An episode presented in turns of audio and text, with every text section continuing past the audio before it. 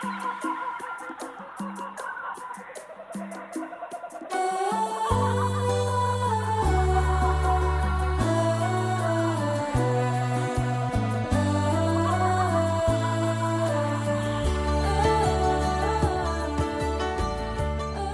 écoutez Parole d'espérance, une espérance vivante au cœur du 21e siècle. Bonjour mes chers amis. Alors que dans quelques semaines nous aurons le premier tour des élections présidentielles en France, j'aimerais réfléchir avec vous sur le lien entre politique et religion, et ceci à partir de la Bible. Dans le livre du prophète Daniel dans l'Ancien Testament, au chapitre 2, nous avons la description du rêve du roi de Babylone, Nebuchadnezzar, ou Nabucodonosor, selon l'appellation que vous préférez. Dans ce rêve, le roi a la vision d'une immense statue composée de métaux différents. Tête d'or, bras et poitrine en argent, ventre et cuisses en bronze, jambes de fer, et les pieds en partie de fer et argile. Nous avons dans ce texte des indications prophétiques sur l'histoire de notre monde de 605 avant Jésus-Christ à nos jours. Il s'agit d'une succession d'empires universels aboutissant à la formation de l'Europe jusqu'à nos jours, et ceci à partir du démembrement de l'Empire romain. La base de cette statue représente une grande fragilité. Le texte nous rapporte en effet que les pieds sont en partie de fer et en partie d'argile, chapitre 2, verset 33. Il y a ici une nouveauté, car jusqu'à présent on assistait à une succession de métal sur la statue, or, argent, bronze et fer, symbolisant les différents royaumes qui se sont succédés, Babylone, Mèdes et Grèce et Rome. Un élément nouveau apparaît aux côtés du fer, c'est l'argile. L'argile marque une rupture par rapport aux métaux. Jusqu'à présent, les métaux représentaient des pouvoirs politiques.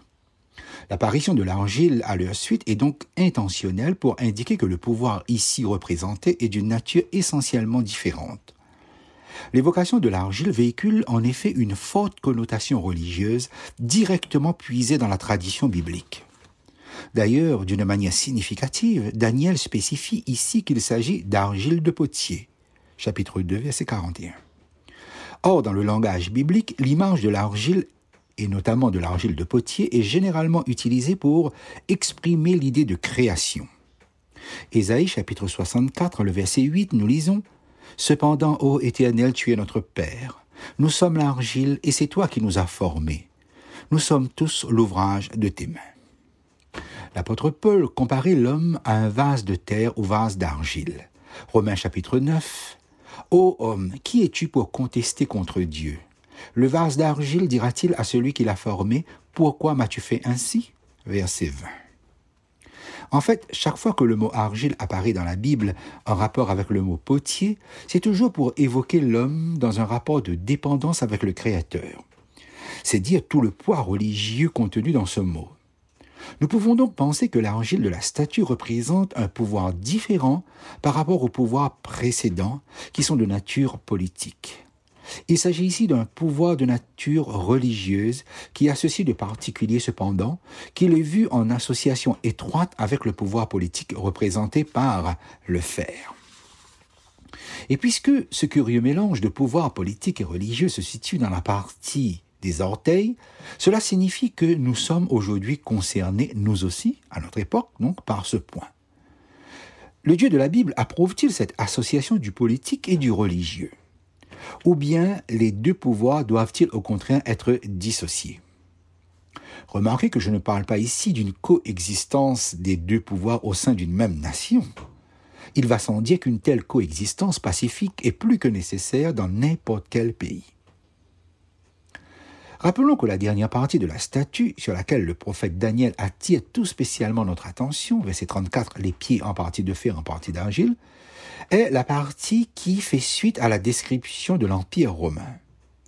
Cette partie nous intéresse donc plus que tout, puisqu'elle représente surtout l'histoire de l'Europe occidentale. Rappelons au passage, fait l'actualité oblige, qu'avec l'invasion de la Russie en Ukraine, l'Ukraine, la Géorgie, et sans doute aussi bientôt la Moldavie, qui sont des pays voisins, demandent urgemment et pour l'immédiat leur intégration au sein de l'Union européenne. Cette constitution, cette formation de l'Union européenne n'est donc pas achevée. Nous pouvons oser ici une question. Le choix des admissions comme membres de l'Union européenne demande-t-il seulement des critères financiers, économiques et politiques. L'anthropologue Emmanuel Todd, dans son livre L'invention de l'Europe, aux éditions Point Seuil, définissait l'Europe, je cite, comme une communauté religieuse partagée entre catholiques et protestants. Fin de citation. La déclaration bien connue d'André Malraux, formulée et bien souvent interprétée comme une prophétie qui déclare que le XXIe siècle sera religieux ou ne sera pas, semble trouver actuellement un début de réalisation. En réalité, il suffit d'observer attentivement ce qui se passe dans le monde religieux pour en déduire que ce XXIe siècle connaîtra un renouveau spirituel, favorisant aussi, hélas, malheureusement, un débordement invraisemblable, comme ce que l'actualité nous a montré régulièrement. Pour l'heure, l'Europe occidentale fait encore face à une crise religieuse. Jamais la laïcité n'a été autant présente au sein des débats politiques. On peut comprendre que les philosophes, théologiens et politiques s'interrogent toujours sur les rapports entre politique et religion. Non pas de savoir s'ils font bon ménage, car la société a besoin des deux, mais plutôt sur les lignes de démarcation, les limites d'intervention de l'une et de l'autre. Où s'arrête la politique pour garantir la liberté de croyance du citoyen, où s'arrête la religion pour ne pas empiéter sur la sphère politique. Nous avons sans doute à l'esprit des pays à régime théocratique dont certaines décisions font froid dans le dos. Mais puisque nous parlons de l'Europe, rappelons que depuis la Seconde Guerre mondiale, beaucoup de hauts dirigeants religieux se sont prononcés en faveur d'une communauté européenne supranationale sur la base d'un héritage religieux commun à toutes les nations du vieux continent. Le débat sur l'idée d'une Europe chrétienne se poursuit jusqu'à aujourd'hui. Il appartient à chacun de nous, chers auditeurs, en tant que citoyens de cette Europe, de nous faire notre opinion personnelle sur le sujet. Mon objectif est de nous faire réfléchir sur une base biblique, en tout cas si nous sommes chrétiens et croyons que la Bible est la parole inspirée de Dieu. Réfléchir sur la question que j'ai posée à l'instant. La Bible soutient-elle une association entre les pouvoirs politiques et religieux ou au contraire enseigne-t-elle une dissociation nette des deux pouvoirs? Une telle question si importante ne mériterait pas une réponse à la légère. Je vous propose que, pendant quelques émissions, nous abordions ensemble ce thème et tentions d'élaborer quelques réponses sur une base scripturaire biblique. Certains parmi vous pourraient être surpris d'entendre que la Bible elle-même traite d'un sujet comme la politique. Et pourtant, c'est bien le cas. La Bible, particulièrement l'Ancien Testament, est riche en situations et en conseils d'ordre politique. Bien plus, elle permet de développer une philosophie de l'homme et du temps qui concerne directement la politique. De leur côté, Jésus et les apôtres ont eux-mêmes donné, par l'exemple et par le précepte, un enseignement qu'il nous faut nous efforcer de saisir.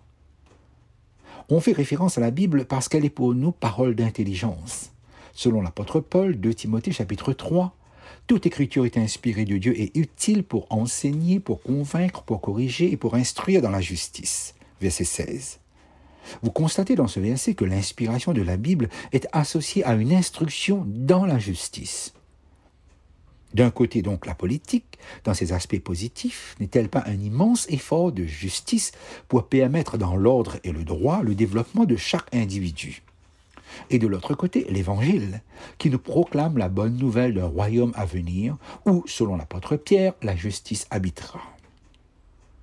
Mes chers amis, cet évangile peut sans aucun doute donner aux hommes et aux femmes sensibles aux problèmes politiques, aux difficultés sociales et sociétales, donner aux hommes et aux femmes soucieux d'agir, leur donner donc des principes et une sagesse qui honorent le Dieu créateur.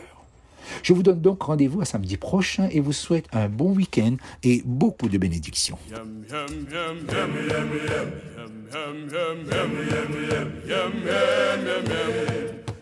Cette émission vous a été présentée par l'Église adventiste du septième jour de la Réunion. Vous pouvez réécouter ce message sur notre site internet www.adventiste.re ou nous écrire à Parole d'Espérance, boîte postale 227 97 465 Saint-Denis, CEDEX.